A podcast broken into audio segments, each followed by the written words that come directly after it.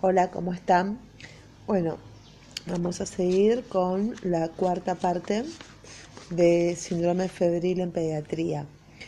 Habíamos quedado que un niño de cualquier edad con fiebre, sin foco y uno o más de los siguientes signos, que son letargia, mala perfusión, hipo o hiperventilación o cianosis, deshidratación sin pérdidas aumentadas que englobamos en el término apariencia tóxica, constituye una emergencia.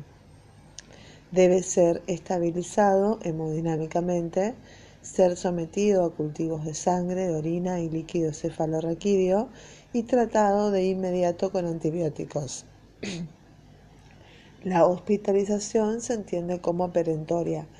Baraf y colaboradores en un consenso sobre manejo del lactante febril recomiendan utilizar el recuento de glóbulos blancos para determinar en qué niños tomar hemocultivos y tratar con antibióticos parenterales en forma ambulatoria hasta ser reevaluados clínicamente con los resultados de los cultivos que son de 24 a 48 horas.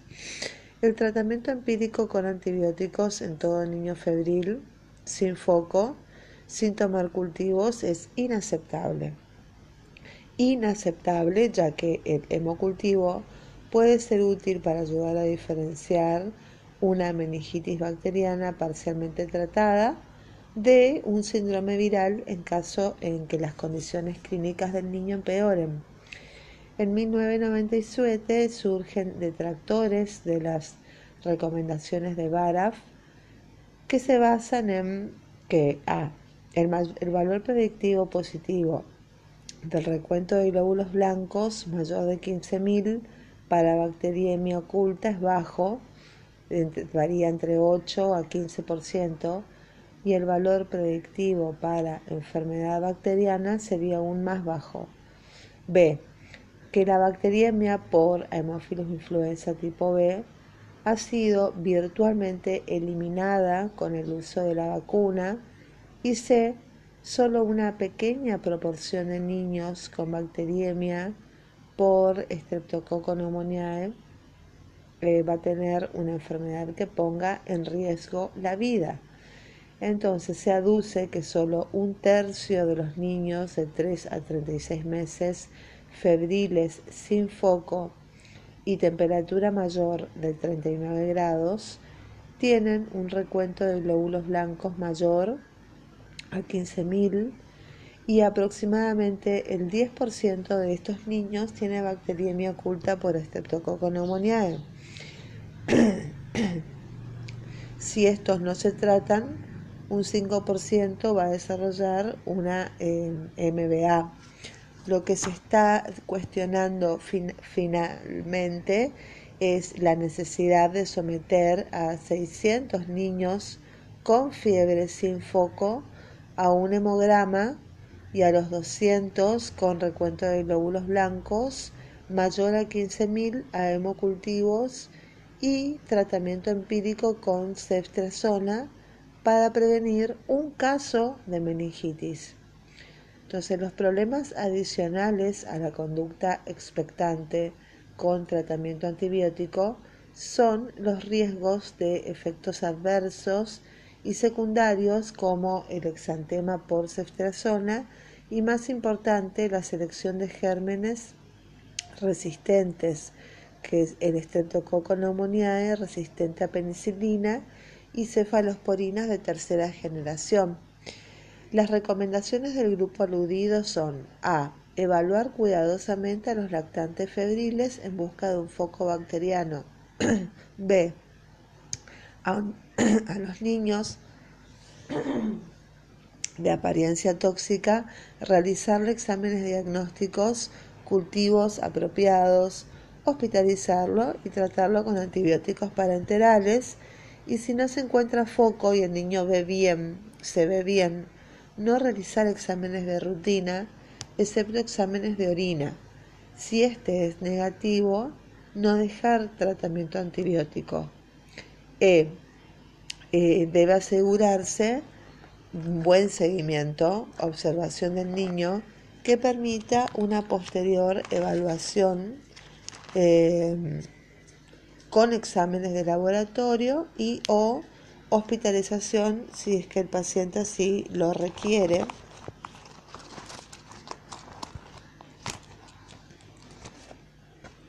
Y la última palabra no está dicha y es probable a la luz eh, de los cambios epidemiológicos producidos con la vacunación contra la Hemophilus influenza tipo B y la aparición de cepas de Streptococcus pneumoniae resistentes a los antibióticos en proporción cada vez mayor, parece razonable en niños con temperatura de 40 grados centígrados o más seguir la conducta sugerida por Baraf, ya que este grupo tiene mayor riesgo de presentar bacteriemia.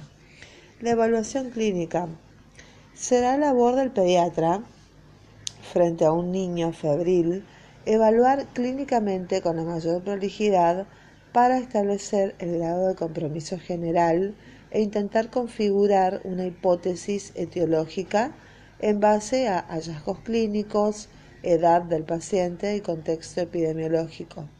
Se deben tener en cuenta además ciertas características propias del paciente pediátrico, una que las ya mencionadas etiologías variables según la edad, dos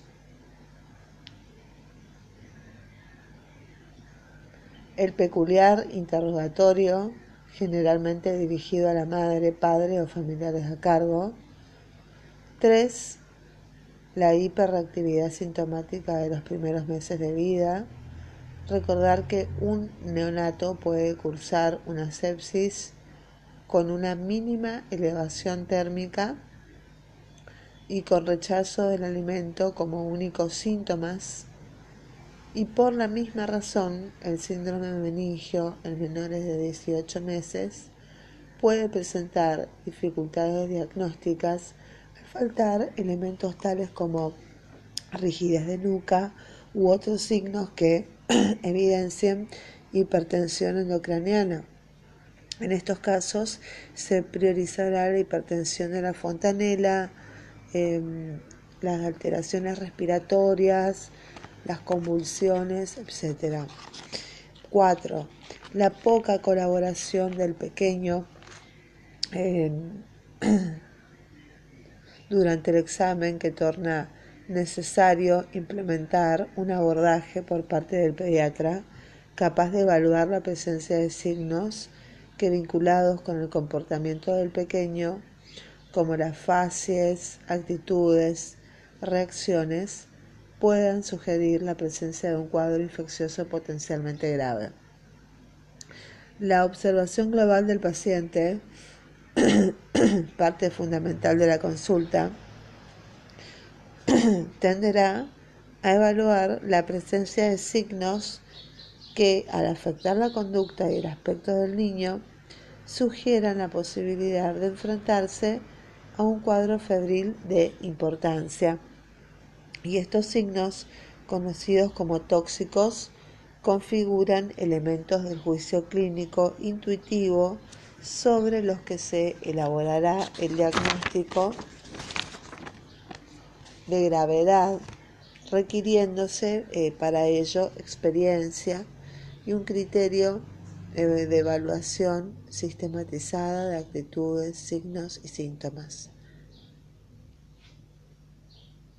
Las variables vinculadas a la anamnesis como apetito, sed, sueño, movilidad espontánea, deseos de jugar, tendrán menor valor que las relacionadas con la observación, como las características del llanto, reacción frente a los padres, el estado de conciencia, respuesta a los estímulos sociales, grado de hidratación, eh, color de la piel. La suma de ambas otorga un mayor grado de sensibilidad. Tras haber observado globalmente al niño febril, se procederá a un completo y ordenado examen físico. La falta de signos clínicos sospechosos hará necesario un nuevo examen en un plazo no mayor a 24 o 48 horas y las evaluaciones efectuadas demostraron que la mayoría de los signos y síntomas detectados por anamnesis y o examen físico estaban relacionados con el aparato respiratorio y el sistema nervioso central y evidenciados en la observación como aleteo nasal, taquipnea, estridor, retracción costal, falta de interés por el medio circundante o aún por juguetes o golosinas, irritabilidad, llanto fácil al movilizarlo, etc. La sumatoria de la observación, anamnesis y examen físico arroja un elevado índice de sensibilidad en lo que respecta a la detección de afecciones serias condicionantes de síndrome febril sin que permita presuponer siempre la posibilidad de diagnóstico etiológico o de foco. La consideración de los ya mencionados factores vinculados con la edad de los pequeños, que son 40 grados del límite de la termorregulación de los menores de 3 meses, 41,1 grados centígrados en los mayores, o a la cuantía del ascenso febril, mayor incidencia de bacteriemia y o meningitis coincidente con los valores de laboratorio, contribuirán a aumentar la citada sensibilidad. Así, en niños de primera infancia con temperaturas de 40 grados o superiores, un recuento leucocitario de 15.000 cúbicos, milímetros cúbicos o más, junto a una eritrosedimentación mínima de 30 milímetros presupone una posibilidad de bacteriemia cinco veces mayor a la que se daría si no se alcanzasen los parámetros mencionados.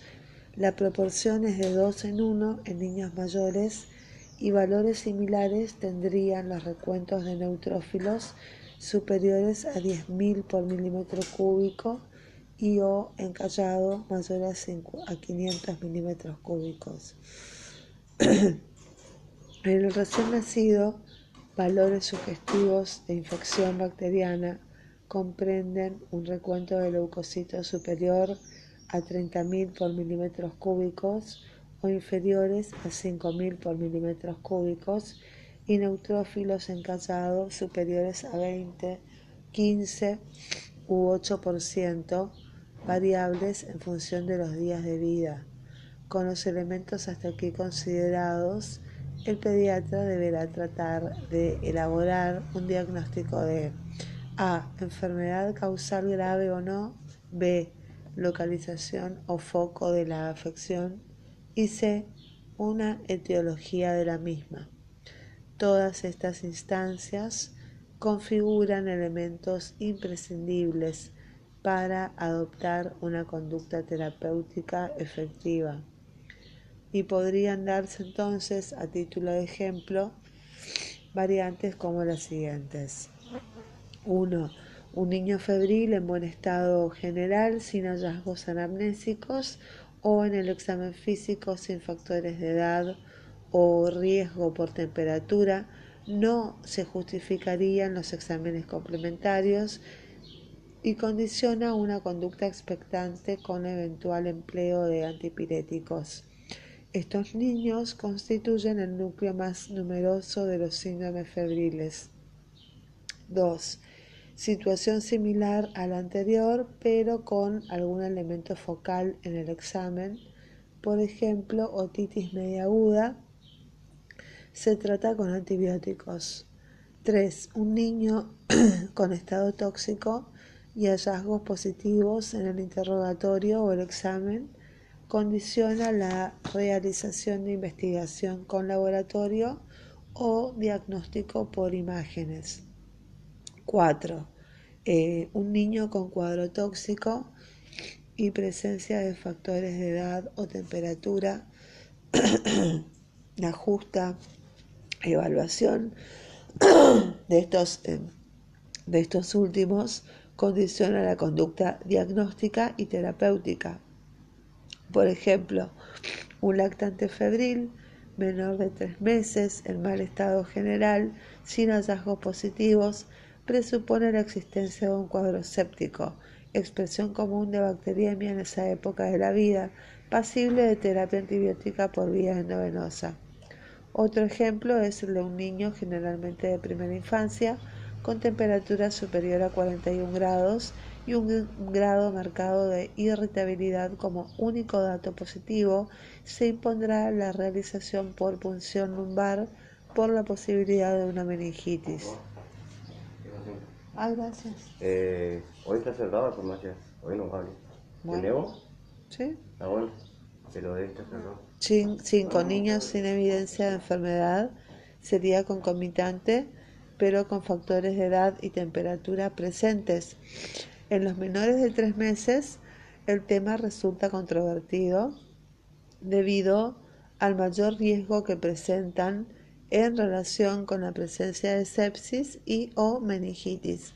En aquellos mayores de tres meses, pero con temperaturas muy elevadas, puede ayudar la realización de hemograma, eritrosedimentación y hemocultivos.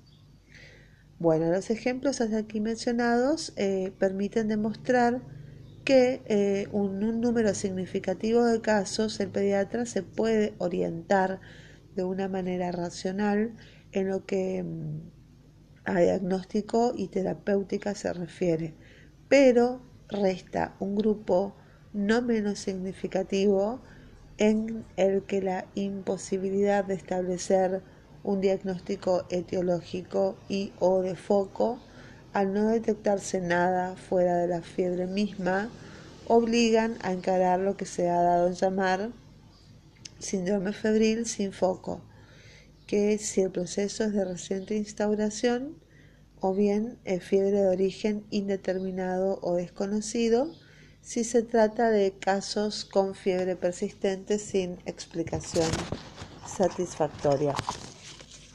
Muy bien, seguimos en la próxima. Que tengan un excelente día. Eh, vamos a seguir con síndrome febril sin foco, el mismo apunte. Bueno, que tengan un excelente día. Bye bye.